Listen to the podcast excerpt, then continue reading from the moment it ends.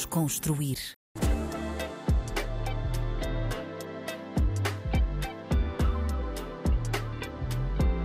Olá, olá, bem-vindos a mais um episódio do Desconstruir na RDP África. O meu nome é Tomé Ramos e o convidado de hoje é um excelente artista, o incrível Alex Dalva Teixeira. Adoro a cara dos convidados.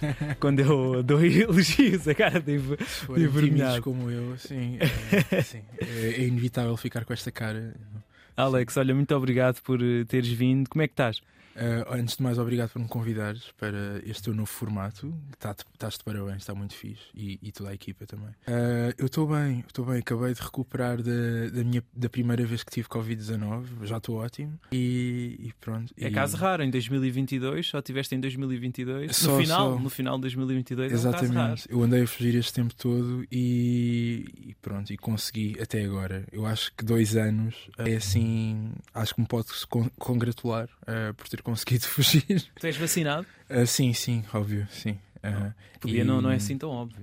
Eu sei, eu sei. No, no meu caso, muitas das pessoas do meu círculo uh, íntimo são imunossuprimidos, então ah. todo o cuidado que eu posso ter para poder proteger essas pessoas, eu vou tentar ter esse cuidado. Ok, e tens tido esse, esse cuidado? Sim, sim. Agora, ultimamente, confesso que 2022 baixei muito a guarda. A gente. Mas também, na verdade, com o ritmo todo de concertos e há coisas que eu não abdiquei, não abdiquei de fazer eh, crowdsurfing, atirar-me para cima das pessoas e, ou até mesmo dar o microfone para a plateia e deixar as pessoas cantar no mesmo microfone que eu. Uh, há, há, coisas das quais eu não consigo abdicar. Então, Olha, esse, esse, esse crowdsurfing acontece mais em alguma cena ou em Dalva? Em alguma cena, suponho eu. Eu, uh, então, em termos estatísticos, eu acho que é em Dalva. Então, em alguma cena eu estou muito concentrado a tocar um instrumento. Ah. Sim, em Dalva há eu não sei se já tive esta oportunidade de nos ver ao, ao, vivo, mas há alturas em que as coisas podem ficar um bocadinho selvagens e é, são as minhas partes favoritas. E pronto, aí tenho sempre espaço para uh, ir para cima das pessoas e, e divertir-me com elas. Yeah. Sim, senhor. Olha, os Dalva acabaram de lançar um novo álbum, Somos. Yes. Uh, como é que está a ser o, o feedback do público? Uh, está a correr super bem, mas está a correr melhor do que eu esperava. E eu sinto que, efetivamente, com este disco, as pessoas estão a fazer das músicas parte da banda sonora das suas vidas e acho que não há mais nada, não há nada que seja mais gratificante do que isso. Hum, o hum, que é que queres dizer com isso? Porquê é que estás a sentir isso? Uh... ok, isto vai soar muito mal, mas uh, os números dos, do, de streams, então o número de vezes que o álbum já foi streamed e, e conseguimos perceber, ok, as pessoas estão mesmo a ouvir isto. Awesome. Então, yeah mas também recebemos muitas mensagens e uh, ainda não conseguimos comunicar quais é que são as datas de, dos concertos de apresentação, mas essa é a pergunta mais uh, frequente. As pessoas querem mesmo ver uh, como é que este álbum vai funcionar ao vivo. É que o álbum funciona ao yeah. vivo. E o merchandising está a ser bem. Ok, merchandising. Nós fizemos agora um, um, drop, uma edição limitada, mas Provavelmente, quando uh, esta conversa uh, se tornar pública, já haverá um segundo e talvez um terceiro drop. Uh, nós, nós o, temos mais. Mas o primeiro já, já está esgotado? O primeiro foi uma edição limitada. basicamente, o que fizemos, abrimos uma janela horária para que as pessoas pudessem fazer uma pré-encomenda. Uh, e, e, pronto, quem conseguiu fazer, fez. Quem não conseguiu, espero que. Eu acho que vamos fazer algumas t-shirts a mais, na verdade. De, desse design, nós vamos fazer algumas a mais e, e depois deixamos disponível nas, na loja. Okay. Mas uh, há uma em particular que é da Black Friday que eu estou há anos a querer esta t-shirt e finalmente vai sair. E eu consegui convencer o Ben a fazer esta, esta t-shirt. Ok. Então, Vamos ficar atentos Sim, para ver. Olha, o que, é que, que, é que achas que este álbum tem que o diferencia daquilo que anda a ser feito na, na indústria? O que é que achas que diferencia este álbum? Pronto, no, em, ter, em, termos de no, no, panorama da música portuguesa, Sim, eu sinto que, modéstia à parte, eu acho que os Dalva têm um som que é mesmo único e que não existem mais artistas a explorar desta forma, mesmo outros artistas que tentam ir por uma onda mais synthwave ou, ou a tentar explorar o retrofuturismo. Uh, eu sinto, pelo conhecimento que tenho, e, e, ouço, e ouço rádio e tento estar atento ao trabalho dos meus pares, uh, acho que não há mais ninguém que está com uma proposta como a nossa. Mas basicamente o que, o que diferencia é o fato de ser feito por uma banda que é diferente e que, e, e, e que pensa de uma forma diferente. Não, se, não, não quero de todo soar eh, pretencioso Claro, e não, claro, e não claro. acho que seja melhor ou, ou pior que outros trabalhos. Sim, mas sim, é diferente. Sim. Mas no que, é que, no que é que assenta essa diferença? Achas que é, é a sonoridade, é a mensagem? né? Percebes? Eu acho que acima de tudo é mesmo a questão da a, a sonoridade, a forma como soa e ahm, é, é isso mesmo, a forma como está produzido, a forma como a nossa abordagem ah, à escolha de à, à escolha dos sons e dos sintetizadores que usamos, o processamento. Ah, mas isso se calhar seria uma conversa um bocado nerd. aí por aí. mas- No mas é entanto, tu também tu és um grande uh, uh, admirador e, e de música e lá está. Eu gostava de ouvir, gostava de saber qual é que foi a tua opinião em relação ao disco. Claro. Aí, agora estás-me aqui a meter no. Não, eu gostei do disco de forma geral. Ahm, é um disco com bastante, fi- eh, bastante, eh, bastantes featurings. Eh, acho que nunca aconteceu. Eh, Factos, sim. nunca aconteceu um disco de Alva com tantos featurings.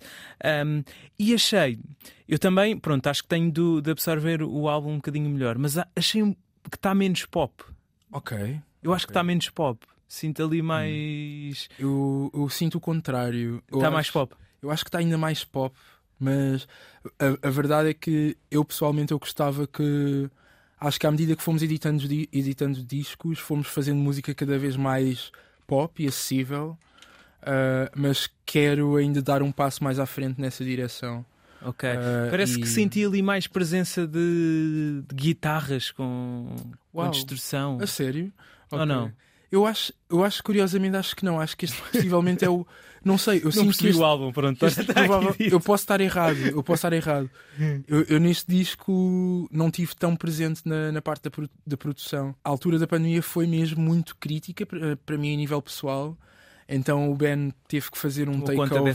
Exatamente. Ah, houve ali muita coisa em que ele começou através de ideias que eu fui tendo. Mas houve uma altura em que eu simplesmente não não estava nas sessões e, e ia avançando e depois eu juntei-me Ok. mais à frente quando já me estava a sentir melhor. Mas, Mas, mas senti um bocadinho mais indie e menos pop. Mas se calhar Ok. também pode, pode ser, é isso. Eu tenho de, de absorver o álbum com mais calma também. Porque o álbum tem muito pouco tempo, a verdade é Sim. essa. Também ainda não tive tempo de, de parar mesmo para, sim. Para refletir sobre o mesmo. Mas eu acho curioso, às vezes eu fico sem saber. ah, não, a sério, o que é que distingue hoje, hoje em dia, em 2022, o que é que distingue a pop de- do indie? Tipo, Pois. e, e- e qual é que é a linha que separa ah, esses dois géneros? Ou- Sim, porque pode ser, é, pode ser isto, estou a dizer isto, isto é só a minha percepção. Se calhar Sim. eu, àquilo que é o pop, associo outro tipo de sonoridades Exato, que tu exato. não estás a associar Sim. e daí eu estar a dizer que está menos pop. Se calhar não, não está, não, Não, sei. sei, mas- eu, eu penso no The Weeknd e acho que é pop. Eu penso no Michael Jackson e acho pop. que é pop. Até mesmo em alguns pontos, ok, se calhar Depeche Mode, não tanto. Mas vocês não vão beber só aí, não é? Não, lá, sim, isso é, isso é muito verdade. Uh, nós somos mesmo ridiculamente ecléticos e às vezes o trabalho mais complicado é tentar condensar tudo uh, num, num corpo de trabalho que seja coerente e, e- e tentar decidir quais é que são os signos que vão definir o nosso som. Claro. Uh, Mas há pouco estava- estavas a dizer a, a pandemia não ajudou na elaboração deste álbum? foi, foi muito complicado uh, a nível pessoal, devido à minha saúde mental também. Uh, e, e tive que ter uma atenção uh, redobrada nessa questão, porque já era algo a que uma coisa à qual eu dava importância, mas agora tive que passar a ter dois terapeutas e, e, e- e tomar medicação para, para poder estar melhor, e felizmente estou bem. E, e é muito importante uh, encararmos a saúde mental tal como encaramos uh, outro saúde tipo dos de- dentes. Exatamente. Não, ainda, ainda mais, do coração ou, ou até mesmo óssea, não sei, estômago, qualquer outro órgão. O, o cérebro é mesmo muito importante. E por outro lado, nós sempre quisemos que este fosse o álbum mais colaborativo. E no início foi muito complicado. Eu lembro-me de quando gravámos com a Cláudia Pascoal, ainda existia uma série de restrições e não sabíamos bem como estar em estúdio, se podíamos estar em estúdio. Houve coisas que eu tive que gravar em casa com o microfone enfiado eh, de, do guarda-roupa. uh, tentar todos os truques e mais alguns para conseguir fazer uma coisa que antes fazíamos todos juntos e, e em estúdio, passar a fazer em locais que não eram os mais apropriados Ok. e em settings que também não eram os mais apropriados. Ok, ok. E, e porquê que, porquê que ah, eu há pouco falava da questão dos featurings, que tem muito mais featurings do que os álbuns anteriores, porquê que achas que isto acontece? Um, neste álbum? acima, acima de tudo é, foi vontade de querer partilhar aquilo que nós fazemos e eu não sei, eu sempre quis fazer imensas colaborações, sempre quis e, e, e nunca fui convidado assim tantas vezes para fazer featurings ou quando era uh, sempre senti que não estava à altura para especialmente quando era com produtores de hip hop que enviavam beats e eu sempre sentia que não estava o meu contributo não iria levar uh, o trabalho daquela pessoa então A sério? Sim, sim, sim. Achas, é, às- que às não, vezes não também- tinhas nada a acrescentar? E, e não só, ou então aqui, as propostas que eu fazia não, não eram boas o suficiente para, para o corpo de trabalho que aquela pessoa estava a produzir. Hum, Ah, e muitas vezes há que ter a humildade de saber reconhecer isso, que é, ok, se calhar desta vez ah, não vou Faz conseguir, sentido. mas vamos continuar a trocar ideias e, e, e pode ser que um dia isso aconteça. E hum, nós queríamos mesmo trazer mais pessoas para dentro do nosso universo sónico e, acima de tudo, ah, ter a oportunidade de passar tempo com essas pessoas e, e ainda que mostrar. pá, nós gostamos mesmo daquilo que tu fazes e adorávamos que gravasse uma música neste disco. Ou então, às vezes, há uma canção em que ouvimos a maquete e pensamos: Uau, isto ficava muito bem na voz da primeira dama, vou-lhe mandar uma mensagem. Ou imagina a Joana Espadinha nesta música, tipo, vou já mandar DM. E, e, e essas pessoas foram ah, suficientemente generosas para aceitar estes convites e estamos muito gratos por, por as ter neste disco. Mas ah, ainda hoje estávamos aqui e estávamos a pensar: ok, quais é que são as próximas colaborações que queremos fazer? Há, há dois nomes que eu gostava mesmo muito, mesmo muito. Ah, e muitas vezes as pessoas não entendem porquê, mas há duas vozes que eu adorava ter no, no som dos Dalva. Quem? Ágata. eh, Estou a falar a sério. não- não- não estava à espera. sério. A Ágata tem um trabalho, tem um disco dos anos 80 que também é assim meio synth pop. eh, e e, e para, mim é questão de imagina o timbre dela e imagina o nosso som e vais ver que funciona. Eh, outra pessoa que queremos mesmo, mas mesmo muito, e aí era Life Goals, era a Ana Malhoa. Eu adorava Dalva featuring Ana Malhoa, era a collab de sonho. É possível. Eu espero que sim. Eu ainda não consegui, ainda não consegui chegar até ela. Só consegui mandar uma mensagem no Instagram a dizer que eu acho que ela é uma artista fantástica. E, E ela respondeu? Ah, acho que mandou tipo um coração, qualquer coisa assim. A, a Índia responde, a, a filha dela, a Índia Malhou, eu fiz uma cover de uma música dela e, e ela respondeu. Eu acho que é possível, eu acho que é possível. Olha, por falar em, em covers, tu há sempre um momento em Dalva em que fazes covers da- das músicas que Sim. andas a ouvir de- durante a semana. Esse Sim. momento tem corrido bem, esse momento arriscado, não é? Ah, sim, sim. Lá está, tem muito a ver também. Felizmente a música que fazemos permite-nos ser muito espontâneos e acho que é- esse é um lado interessante de- dos nossos concertos, que é há ali partes que são meio inesperadas e desde- mesmo que eu volte a repetir alguma coisa que eu sei que as pessoas gostaram, vai ser fixe. Então, mas sim, ah, todas as vezes que tenho feito esses momentos corre bem. Ou, quando fizemos uma tour de clubes, aí fazia mesmo uma altura em que era um solo e aí era mesmo ah, canções que, estava a ouvir mesmo durante a semana. Nem sempre corria bem, mas ah, quando corria bem, corria mesmo muito bem. Eu lembro-me de tentar fazer uma cover da Nayela. ah, ela tem um single que se chama Perda. Eu gosto muito dessa música, foi produzida pelo Toti Samed, que também tem um disco fantástico. Infelizmente a cover não correu muito bem, então fica com vergonha de lhe mandar, porque eu queria muito mandar. Olha, e, e quais é que são as músicas desta última semana do Alex?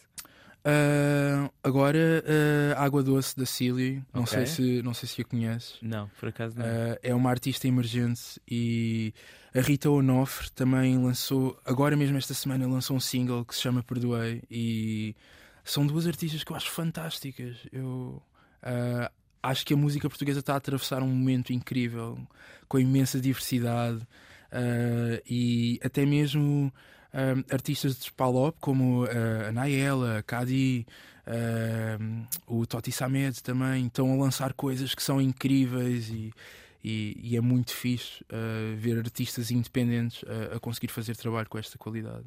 Já colaboraste com artistas dos Palop? Uh, eu, a única colaboração que fiz foi com o Diron, que ele era, fazia parte dos Throws in the Shine e depois passou a ter uma carreira a solo e escrevi algumas músicas para o, o seu para um disco que ele editou. E há uma que se chama Like Zaga em que uh, eu cantei algumas partes do refrão e mas a, a, visão dele é uma espécie de afro ou kuduro mega experimental mesmo muito experimental. Então até há partes em que tu não percebes que sou eu que estou a cantar porque a minha voz está super processada e manipulada com, com efeitos mas uh, foi mega divertido. Ele estava no, tava no Porto ou então estava em França, não me lembro. Eu, eu lembro-me que estava em Lisboa e tive que gravar tudo em casa okay. com um microfone que tu geralmente não usas para gravar discos, que era um, um, um, S, um Shure SM58, que é aquele microfone normalíssimo. E, mas pronto, serviu e, e ficou fixe. Tu imaginas-te a explorar mais esse, esse tipo de sonoridades? Eu adorava, eu gostava, gostava muito. Um, um, dos meus, um dos meus sonhos, eu nunca tive coragem de provocar isso. Eu adorava colaborar com o branco, adorava. E nunca tive coragem, acima de tudo, porque na minha cabeça eu acho que nunca, ainda não estou pronto. É sempre aquela coisa de eu nunca falei com ele, tipo, bora fazer um som, porque eu sinto sempre que, yeah, eu acho que ainda não sou bom o suficiente para. Mas às vezes tudo que. Mas bom na sonoridade dele ou bom enquanto artista? Enquanto artista, fazer uma, uma canção que tenha tipo aquele hook que as canções dele costumam ter. Costuma colaborar com pessoas que são muito boas a, a nível de songwriting e eu sinto que, apesar de estar a fazer isto há algum tempo, sinto que ainda tenho que fazer que evoluir para ainda mais algum exercício e infelizmente neste momento não, não faço isto a full time então noto pelos meus colegas que trabalham em estúdios e estão todos os dias a, a escrever canções, eu noto que, ok, o que me falta é só ganhar este traquejo, estar sempre a fazer e, e chegar àquele ponto em que num par de horas ou, ou, em minutos eu consigo chegar a uma solução que é fixe o suficiente para isso. Ok, é. mas vai chegar lá, não é? Sim, sim, é tudo trabalho e eu estou mega determinado. Esse, é, há, uma, há uma. Na pandemia houve assim um, uma série de listas que fiz, tentar perceber, ok, foi a altura em que eu percebi que ninguém vai fazer isto por mim, todas as coisas que eu quero atingir tenho que ser eu a lutar por elas. E foi na altura em que nós decidimos deixar de trabalhar com a manager que tínhamos até à altura, que foi a nossa primeira manager e foi a primeira vez que chegámos a um acordo de foi fixe até agora, vamos experimentar trabalhar em separado. Uh, e eu percebi, ok, se há coisas que eu quero, ninguém vai facilitar, ninguém vai abrir a porta, tem que ser eu a fazer. Então, algumas delas já consegui, um, outras preciso ainda de reunir mais condições para, para fazer Total. isso acontecer. E outras, uh, eu acho que percebi que se calhar isto não é para mim e eu devo deixar estas funções a pessoas que fazem isto bem. Ok. Uh, e yeah. tudo isso um, tem a ver com saúde mental? Uh, falaste outra vez da questão da também, pandemia. Também saúde física, saúde mental e, acima de tudo, também melhorar o meu craft enquanto músico. Eu ainda não, ainda não acho que sou o vocalista que sei que consigo ser, uh, mas já estou muito melhor. Neste disco eu noto uma evolução na minha voz que não se compara com o álbum anterior. E isso deu trabalho. E, mas mesmo assim eu sei que quando estou a gravar com o Ben, eu sei que ainda há muita coisa que eu tenho que trabalhar mesmo a nível de instrumento e, e de controle.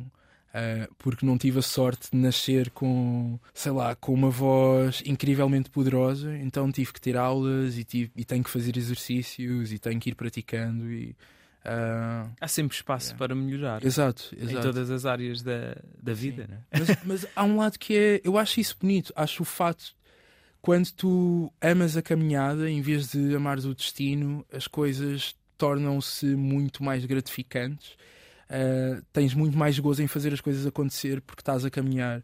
Uh, e quem só tem os olhos no destino uh, depois quando chega ao destino com mais, com mais facilidade. Sim, depois chega ao destino e pensa, é só isto.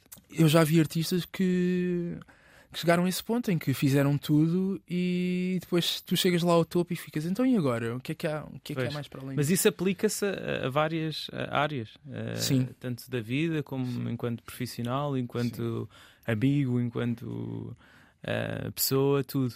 Mas, mas qual é que foi o impacto da pandemia na tua saúde mental? Tu há bocado disseste que, que, que fez com que não tivesses tão envolvido na produção Exato. deste álbum. Uh... Qual é que foi o impacto da pandemia esse, nesse aspecto?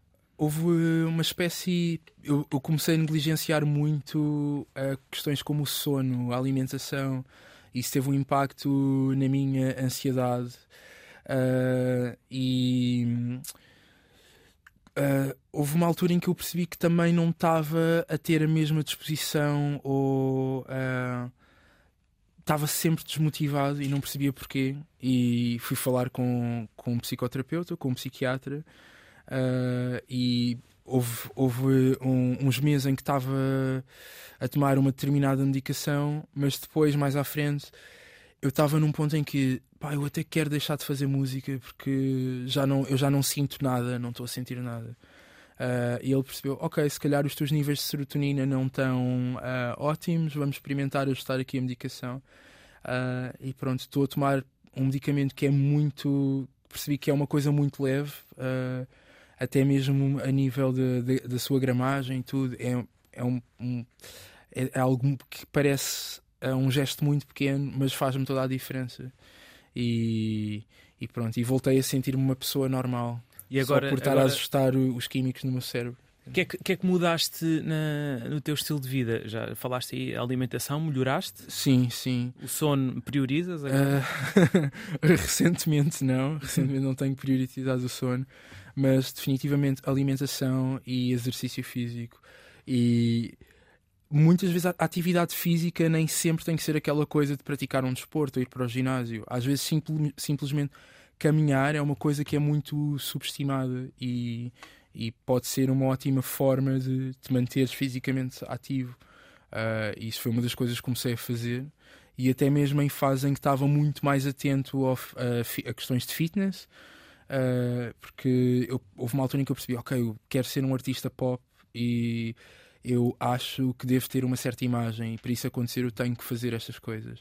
E percebi que caminhar é uma forma de cardio muito subestimada e se tu caminhares, uh, ouvis os teus podcasts ou sei lá, se até mesmo há pessoas que uh, têm uh, confissões de fé muito específicas e aproveitam esses momentos de caminhadas para fazer os seus devocionais e, e fazer as suas orações. Muitas vezes até caminhar pode ter esse, esse lado meditativo e introspectivo.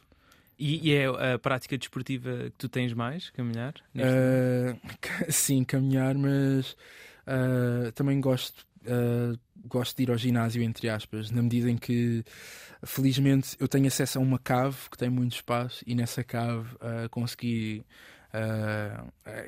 arranjar espaço suficiente para poder fazer exercício físico. Okay.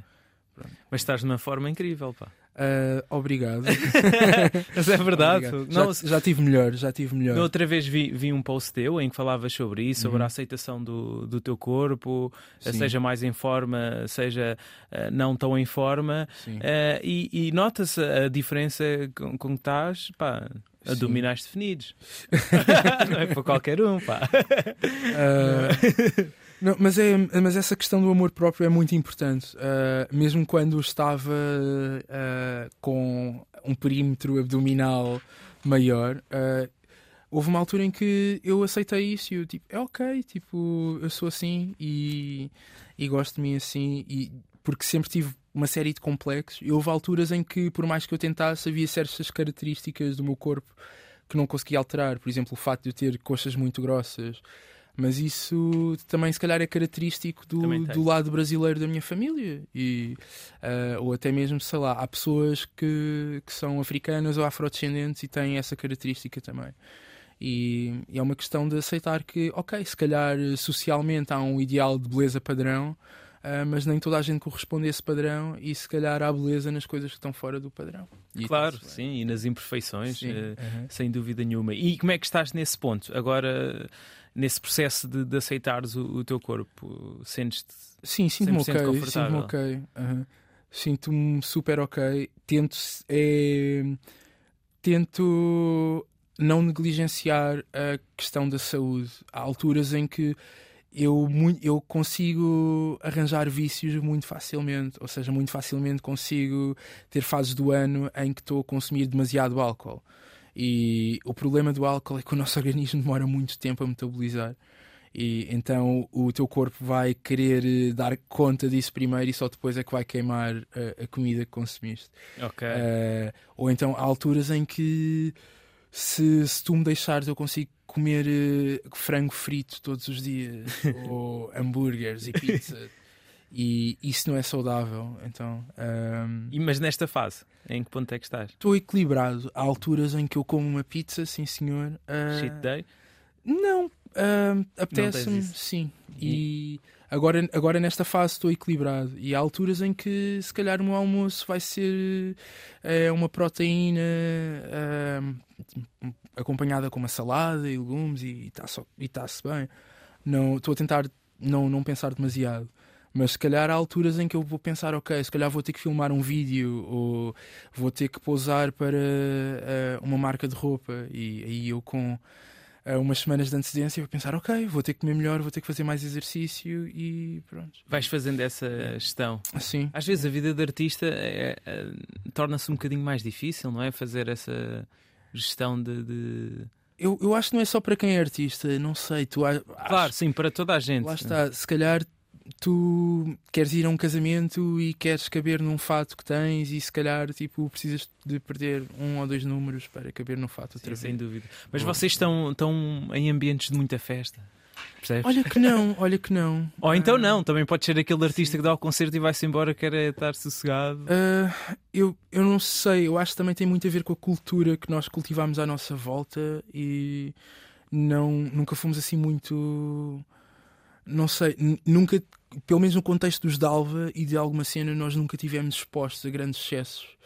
Uh, mas eu noto que isso também tem a ver com, com a antes cultura. de um concerto? Eu prefiro não o fazer porque vai desidratar a minha garganta. Eu, depois, há, depois há essa questão que eu tento ser, ter uma visão mais profissional possível, uh, porque como eu tenho uma série de fragilidades e, e eu sei que não vou executar com as coisas 100% na perfeição, eu tento controlar aquilo que eu posso. Então é ok, comer o suficiente para ter energia suficiente para executar os movimentos que eu quero e para a minha prega vocal ter a energia que precisa para fazer aquele esforço que vai ter que fazer durante duas horas. E hidratação, água, imensa água, imensa água. Eu bebo okay. muita água. Então tens cuidado. Tu, tu, não fumas, pois não? Não. Uh, de vez em quando fumo coisas que o Nosso Senhor colocou na terra. e, uh, mas muito, mas sempre em doses mega ridículas. Uh, eu, eu costumo dizer que faço uma espécie de microdosing e faço e faço muito esporadicamente, porque lá okay. está, eu tenho tendência... Mas nunca antes de um concerto. Não, não, isso seria péssimo, porque iria. Lá está, porque eu tenho noção que os meus músculos iriam relaxar demais e uh, até mesmo a prega vocal é um músculo, então isso iria, iria piorar tudo. Ok. Mas é quase como se eu pensasse que. como se eu olhasse para aquilo que eu faço na música como se fosse um atleta e ok, então eu tenho que praticar, tenho que estar saudável, tenho que estar ok para conseguir fazer isto. Claro, e otimizar ao máximo. Sim, Olha, Alex, fazes em, em, junho passado, três anos que tu assumiste publicamente que eras homossexual, Sim. achas que isso teve um impacto positivo ou negativo na tua saúde mental? Na minha foi mesmo mental. antes da, pandem da pandemia. Sim, na minha uh... saúde mental teve um impacto super positivo. Nos primeiros, nos primeiros dias, primeiras fases, não foi fácil porque a família alargada também teve que levar. Eu acho que o choque da família alargada foi o facto de agora esta informação ser pública. Aquilo que antes era uma espécie de desconfiança, agora é uma certeza e é pública. Um, a tua família mais alargada sim, só desconfiava, não tinha a confirmação? Uh, não era um assunto e eu não sei até que ponto é que sabiam ou não, mas em particular a minha família em Angola. Uh, não encararam bem a coisa, tanto que desde então nós não temos tido muito contacto. E eu tenho pena porque eu acho que continuo a ser a mesma pessoa. E, mas, mas mais livre. Estou muito ok com isso. Sim, sim. Comecei a editar-me menos e a policiar-me menos e deixar-me ser mais. Uh, e recentemente, no último ano e meio, mais ou menos, tenho estado a trabalhar enquanto ativista num centro de base comunitária, onde faço rastreio de VIH e outras infecções para a comunidade de homens que têm sexo com homens. Uh, e também, um, mas esta ONG trabalha com outras comunidades, desde pessoas que fazem trabalho sexual ou pessoas que usam uh, drogas injetáveis. Um, mas em particular tenho focado, tenho colocado mais uh, junto da comunidade HSH. E noto que, ok, somos todas pessoas e está tudo ok, e se calhar somos diferentes entre nós, há coisas que temos em comum e há coisas em que somos completamente diferentes. Sentiste um, opá, um tirar um peso das costas, não é? Sentiste completamente Sim. livre. Sim. Por isso teve um impacto positivo, não é? Eu acho que foi muito positivo, é isso, porque também não. Se calhar muitas questões em que eu sentia culpa deixei de as ter e acima de tudo deixei de sentir que a certo ponto que estava a mentir e a enganar as pessoas. Não é que eu antes escondesse, mas era uma informação que uh, eu não tocava no assunto ou evitava fazê-lo. Acima de tudo, também porque não queria que as pessoas ouvissem o meu trabalho com uma visão condicionada. Por isso. Por isso, sim. Eu acho que, em particular com os Dalva, a música que nós fazemos é música para todas as pessoas e eu sempre quis que ouvissem a nossa música uh, de olhos fechados, ou seja, sem ter em conta que há uma pessoa queer, que há uma pessoa racializada, que há uma hum. pessoa migrante, que. Uh... E achas que hoje o fazem, eh, depois de teres assumido? Uh... Eu acho que não. Eu mas, também, mas, mas às vezes, gostava de saber a eu, eu, quero, eu quero acreditar que sim, mas às vezes acho que não, mas também é ok, mas também estou ok com isso. Para mim, desde que ouçam e que ouçam sem preconceitos e. Um, porque na verdade é, é, nós queremos fazer música e é só música. Claro. Surpreendeu-te o, o, apoio que recebeste na altura, eh, quando assumiste algumas pessoas? Estavas à espera do apoio ou, ou não? Foi muito importante ter o apoio, uh, foi importante para me sentir seguro, uh, mas ao mesmo tempo eu sabia que o tipo de pessoas que os Dalva atraem são pessoas que recebem também pelo ethos que nós sempre cultivamos de sempre dissemos que a nossa música é para todas as pessoas, independentemente de género, orientação sexual, uh, confissão religiosa, uh, nacionalidade. Ou seja, sempre quisemos que a nossa música fosse uma espécie de universo onde todas as pessoas são bem-vindas e podem celebrar as suas diferenças. Então acho que sempre acabamos, acabamos por atrair pessoas que pensam da mesma forma. Progressistas, não é? E... Não sei se é a palavra correta. Não sei, boas pessoas. Boas pessoas. não, a sério. Porque até há pessoas que são conservadoras e que se calhar, eh, devido a questões religiosas, uh, não vão endossar uh, uh, coisas que eu faço no meu dia a dia, mas simplesmente respeitam e às vezes isso é o suficiente para mim muitas vezes isso é o, o, o, o suficiente. É respeitar. E, e, yeah, e felizmente isso aconteceu. Um, portanto, uh, por outro lado, para mim o mais interessante foi abrir o diálogo e, uh, e estar a conversar com outros jovens que também. Uh, tinham questões relacionadas com, com a sexualidade e não sabiam como abordar a família, como falar com os pais. E eu ter a oportunidade de dizer: faz as coisas no teu tempo, nos teus termos, tu não tens que fazer nada só porque os outros fazem, ou não tens que fazer nada quando te dizem que, uh, que é a altura certa ou não. É, acima de tudo, tens que estar confortável contigo e, uh, e fazer o que tu sentes que tens que fazer.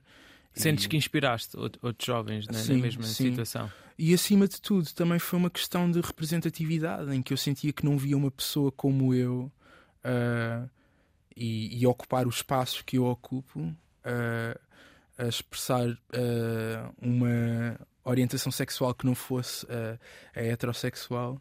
E eu pensei, ok, em vez de eu ficar à espera que esta pessoa apareça, apareça vou ser eu. Vou ser eu. Até porque se calhar nunca vai aparecer, porque se calhar só, há, só existe um Alex, pronto. Mesmo que apareça outro jovem afrodescendente, uh, não, vai, não, não vou ser eu, vai ser outra pessoa. Então, há, há, mesmo essa questão da representatividade, eu tive que pensar, ok, se calhar tem que ser eu porque eu sou eu e não, não vai existir outro Alex de Alva Teixeira. Claro. Não, e acho que vai ser super importante para, para pessoas que estão na, nessa situação, para inspirar, para servir de referência. Sim. E acho que fizeste super bem não, não estar à espera de, de haver essa pessoa. Uh, tu falaste aí da ONG onde trabalhas, é, uhum. é, é, o GAT, não é? Chama-se GAT, Grupo de Ativistas em Tratamentos. Qual é que é a tua missão? Primeiro do que tudo, já falaste um pouco da missão uhum. da, da, da, organização, mas qual é que é o teu papel na, na organização? Ok, eu trabalho num centro, num dos serviços, que se, uh, o serviço onde trabalho chama-se GAT Checkpoint LX. Uh, e basicamente é dar acesso a teste gratuito de HIV uh, ah, para qualquer pessoa, independentemente do género e orientação sexual. Podem ir lá fazer um teste de VIH de forma gratuita, confidencial e anónima, uh, sem qualquer juízo de valor e esclarecemos muitas dúvidas relacionadas com saúde sexual e prevenção, como, como, como é que as pessoas podem ter acesso a ferramentas de, de proteção e de prevenção para as infecções sexualmente transmissíveis. Uh, e para a população à qual nos dirigimos, fazemos outros rastreios para outras infecções e também temos consultas de enfermagem, onde é possível uh, fazer tratamentos injetáveis, fazer recolha de amostras para enviar para o laboratório. Temos médicos que também que têm, uh, dão consultas médicas gratuitas. E sensibilizam um, muito para a necessidade de testagem, não é? Sim, é muito importante. Uma da... O trabalho do GAT tem tido um impacto muito grande, em particular na cidade de Lisboa e, e na margem sul. Tu, se fores ver os números que existiam de uh, novos casos de VIH, por exemplo, há 10 anos atrás não, tem, não se compara com, com os números de agora. E mesmo assim também tem muito a ver com se tu fores a ver os número, o, o número de casos que são diagnosticados a tempo, numa fase primária, vá, também aumentou porque uh, nós incentivamos muito, ach, achamos mesmo que a, maior, a, a, melhor forma de tudo prevenir, para além de usares preservativo, por exemplo, ou profilaxia pré-exposição, que, que é a PrEP, uh, é mesmo uh, fazer teste, é conheceres o teu estado de saúde. E muitas vezes é muito importante, até mesmo a pessoas que são heterossexuais e que estão casadas, uh, é muito importante, nem que seja uma vez por ano, fazer este rastreio, porque nós nunca sabemos uh, o que é que pode acontecer e, e quando é que um determinado claro. azar pode bater à porta. Não, sem dúvida. E hum, que, qual é que é o procedimento quando estão perante um caso positivo? Uma pessoa faz o teste com vocês, é positivo, é, é okay. logo um, direcionada? Sim, os testes que eu faço são testes rápidos. Os dispositivos são muito semelhantes aos testes de Covid que nós fazemos hoje diariamente. Uh, então dizemos que o resultado... já fiz, não com vocês, mas já fiz num, num festival. Sim. Uh, uh, tinham uma. Até se calhar podiam ser vocês. Podia ser do gato, por exemplo. Até podia ser Sim. do gato. Uhum. que costumam estar em festivais. Sim, nós temos unidades móveis e costumamos estar em eventos e também. Pois, se calhar até eram, mas sim, eu vi o procedimento e, e lembrei-me imediatamente do teste Covid. Sim. E Pronto, dizemos que o teste é reativo porque está a reagir a anticorpos ou antigênio, depende do que procura, e informamos a pessoa que, em primeiro lugar, é necessário fazer um teste de confirmação. Uh, e embora a probabilidade de, do resultado se confirmar, uh, uh, em primeiro lugar, é tentar tranquilizar a pessoa. E, e, o mais importante é pensar na saúde da pessoa neste momento e, e, não interessa quando é que foi, com quem foi, isso não, não importa. Mas acima de tudo, dar a entender que hoje em dia graças à, à evolução da ciência, à medicação que existe hoje para HIV, faz com que uma pessoa tenha uh, uma esperança média de vida muito longa, uh, até mesmo muitas vezes mais longa do que pessoas que são seronegativas. E hoje em dia há uma coisa que é ótima, que é a carga viral indetetável, que é uma pessoa devido à medicação que toma, o número de cópias do vírus fica tão reduzido na corrente sanguínea que é impossível transmitir para outra pessoa. Isso, isso faz através da medicação, não é? Exatamente. Medicação. Exatamente. Sim, um... praticamente, ou seja, o, o, se fores acompanhado por um médico, uhum. o efeito que tem na tua vida é praticamente, é muito reduzido. É? Exatamente, é? basicamente a única coisa que muda é teres que ir ao médico duas vezes por ano. Uh, as consultas são semestrais, é, é, a única coisa que muda. Porque ainda há muito preconceito, não é? Esse é o problema. Em 2022 e... ainda. ainda... Uhum. Ainda, por isso é que é importante estarmos aqui a falar sobre isto. Há, há, muitas pessoas que estão a ouvir isto e que de certeza que não, não sabem destas coisas. Uhum. Um, e há muito preconceito. Pensa-se que ainda se pode passar assim o, o HIV de forma muito, Exatamente muito fácil. Isso já não é assim, não é? Não, não é de todo, não é de todo. Uh, então, se uma pessoa souber que vive com o vírus e faz tratamento, uh, a, proba a, a, probabilidade é quase nula de, de, transmitir o vírus, porque essa pessoa está uh, tá medicada e está. não sei se há um termo melhor, mas está controlada. Uh, tem a questão controlada, pelo menos. E a questão do preconceito, isso foi uma das coisas que me fez querer uh, estar mais envolvido no, no, ativismo. Eu não sou ser opositivo, mas uh, passei tempo com pessoas que viveram os anos 80, viveram os anos 90 e viram, viram familiares e amigos a partir. E eu pensei, eu tenho este privilégio porque houve uma geração anterior à minha que fez trabalho e que lutou para que hoje eu tenha acesso a cuidados de saúde e tenho acesso a coisas que me podem proteger para esta questão. E tenho acesso a informação também, uh, que é uma coisa tão simples.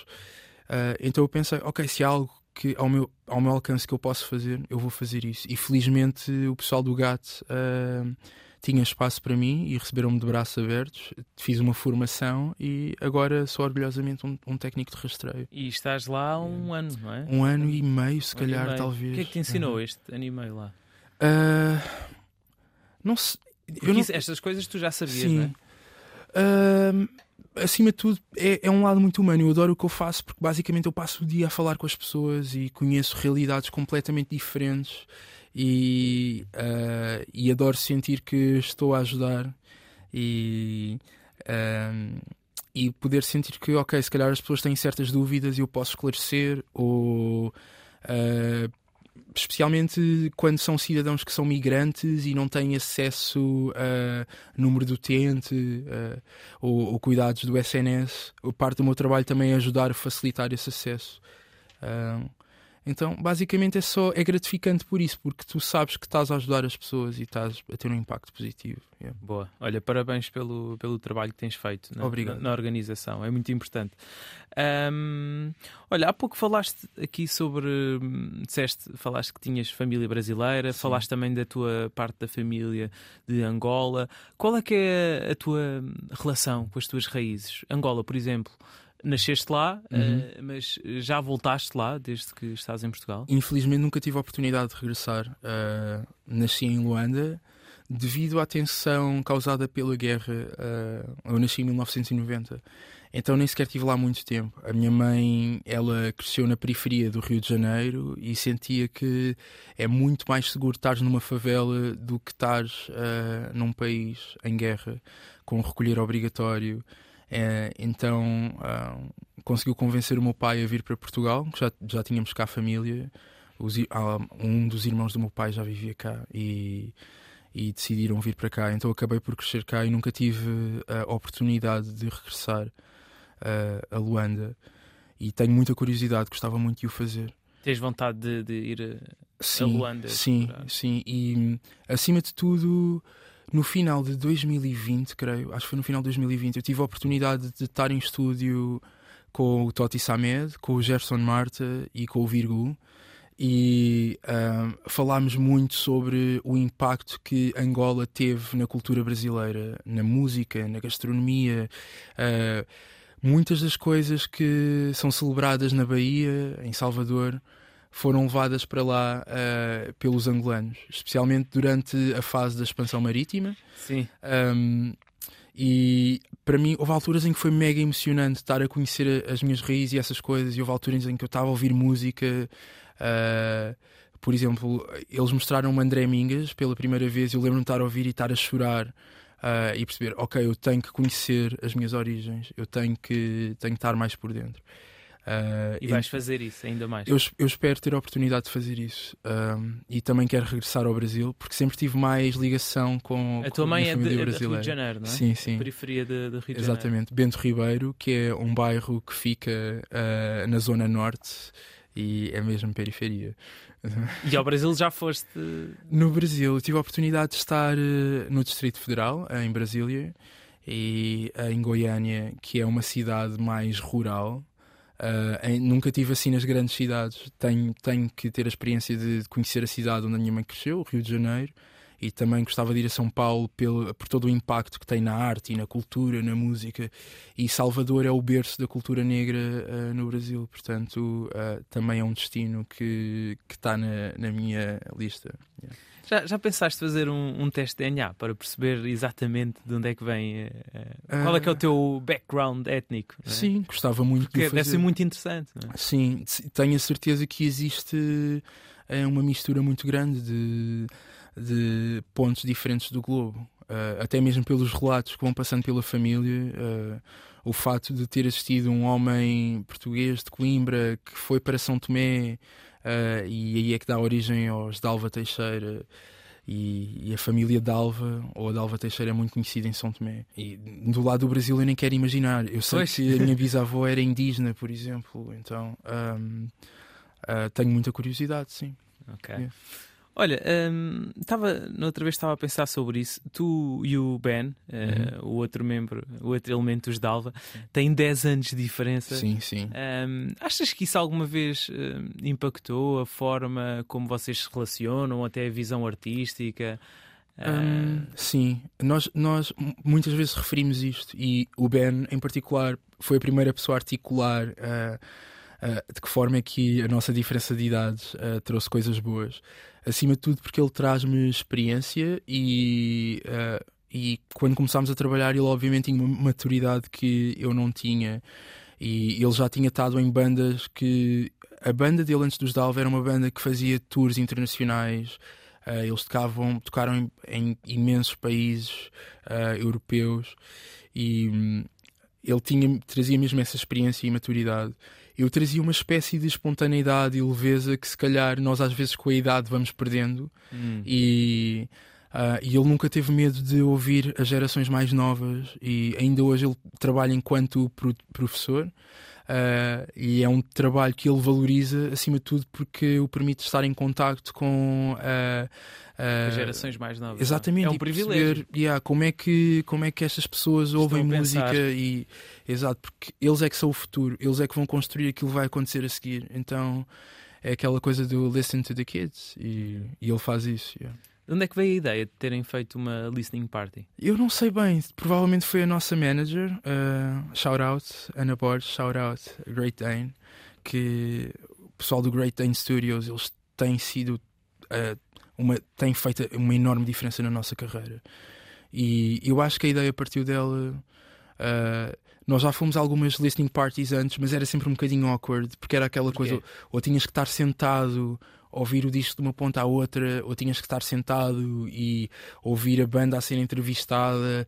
Uh, e nós nunca tínhamos estado numa listening party que era simplesmente uma festa.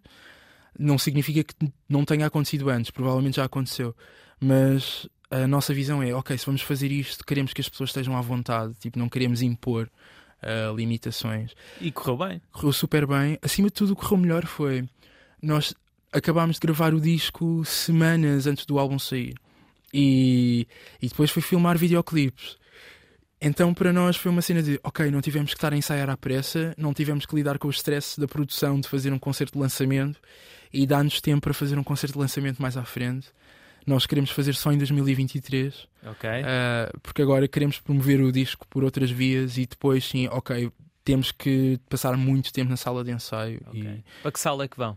Não ainda, sei se podes dizer. Ainda não posso. Ainda okay, não okay, posso. Okay. E, mas, um, pelo menos em Lisboa, se as coisas acontecerem como estamos a planear, vai ser um sonho tornado realidade. Eu tenho uma coisa que é. Eu tenho um fascínio por salas com história. Uh, eu acho que foi este ano.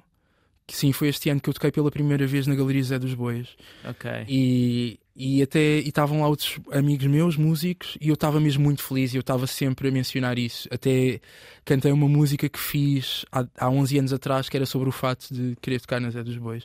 E estava toda a gente, o quê? Na ZDB? Porque é uma sala pequena e se calhar as condições acústicas não são as mais ótimas. Mas para mim é questão de, ok, mas é uma sala com história. E se calhar às vezes isso tem uma importância que um, às vezes prefiro estar numa sala mais pequena com, com uma capacidade menor. Uh, mas é óbvio que também queremos tocar em salas grandes. Espero Claro, um mas dia. tem significado para ti. Sim, é? espero um dia que os Dal- ter os Dalva no Coliseu ou no Altice. Não, yeah. Sim, sim, acho que sim, acho que deve ser essa o pensamento. Mas também se não acontecer, Uh, o que interessa é que vos faça feliz e que Sim. acho que é, que é essa a principal. uh, mas vai acontecer. Vai sim, acontecer. acho que sim, vamos, Vamos uh, manifestar, manifestar. isso. Yeah. Exatamente. Tu, tu na altura disseste, tu na festa em que eu estive presente, tu disseste qual é era a tua faixa favorita, mas não- eu não me lembro. Qual Ok, é era? A minha faixa favorita é a última, chama-se Demais. Uh, acima de tudo, porque é muito pessoal e uh, eu e o Ben estamos a ponderar fazer um podcast onde um, falamos sobre o processo e, e desconstruímos a, a produção e, e falamos mesmo de todos os detalhes da música que fazemos. Ok. E talvez um dia eu consiga contar a história na íntegra uh, de fazer uh, essa faixa, porque existem pelo menos umas três versões diferentes e, e é uma música que é muito íntima. E eu acho que é a primeira vez em que eu um, estou a fazer uma declaração de amor daquela forma uh, que está neste disco. E, e, e pronto, e no início, a minha ideia inicial era queria fazer uma coisa muito queer em que indubitavelmente ouves aquilo e tu pensas que é uma manifestação de amor uh, queer, mas felizmente em conjunto com o Ben e com a Rita Onofre que nos ajudou a escrever esta última versão um, conseguimos fazer uma música que pode ser uma expressão de amor para qualquer pessoa e eu estou muito mais satisfeito com isso porque yeah, a música dos Dalva é mesmo, dá para qualquer pessoa, independentemente de. Não importa a pessoa que tu amas, o género da pessoa que tu amas, tu consegues ter uma música de amor para essa pessoa. Isso é bonito. Olha, Alex, agora para terminarmos, gostava de que recomendasses algo a nível cultural. Pode ser uma série, um filme, eh, um álbum, um livro, eh, qualquer coisa para aqui para os ouvintes. Ok. um, ok, podias ter-me dito antes para eu vir preparado. Ah, pois podia ter dito. Ah, Mas, mas é a primeira coisa que te veio à cabeça. Ok, tô, vou pensar em discos. Há pelo menos dois que eu acho que valem a pena ser mencionados, o, ou três. Ok. Ah, em primeiro lugar, Moshi, do Toti Samed, é um álbum incrível. Ele é um produtor brilhante. Já não és o primeiro convidado a falar. Eh, dele. eu sou muito fã do Toti Samed, sou mesmo. E, e tive o privilégio de, de o ver produzir e criar. Ele é um gênio. eh, e acho que mais pessoas eh, deveriam conhecer a música dele e o talento dele. Outro disco é o mais recente da Surma. Eu não me recordo do nome do álbum. Mas, a Mas é o mais Surma- recente da Surma, as pessoas chegam lá. a Surma é uma artista única a nível global. É assim, não há outra pessoa como ela no mundo. Simplesmente não há. E tem uma proposta que é muito única. ah, e há uma, há uma canção que é uma colaboração com a Selma Wamus e é lindíssima. E por último, recomendo a Casa Guilhermina, da Namora. Ah, ela está a fazer um está a colocar o, o fado num ambiente mais pop e está a querer reclamar também, exato e está a querer reclamar as suas origens ah, com a África. Isso é lindo. Ah, ver uma artista do seu calibre com, com a sua experiência e com todos os galardões que já atingiu finalmente ah, ela necessitou, claramente necessitou de se tornar uma artista independente, desvincular-se de certas estruturas para poder fazer aquilo que ela realmente quer. E, e o que ela quer é não só respeitar o seu passado, mas construir um futuro e mostrar que é multidimensional, não é só uma coisa. E, e tem canções que são escritas pelo Conan Osiris, a produção brilhante ah, do Pedro da Linha e do Pedro Mafama. Um, tens também, há uma faixa que é escrita pelo Calaf e um, eu fiquei muito surpreendido quando ouvi este disco. Estou a gostar muito desse Boa. trabalho. Olha, Alex, muito obrigado por esta conversa. Eu é que agradeço o convite. Muito obrigado. Boa. Alex Dalva Teixeira, no Desconstruir, da RDP África, entrevista por Tomé Ramos, produção e realização de Ruth Tavares. Muito obrigado a todos por ouvirem e até à próxima.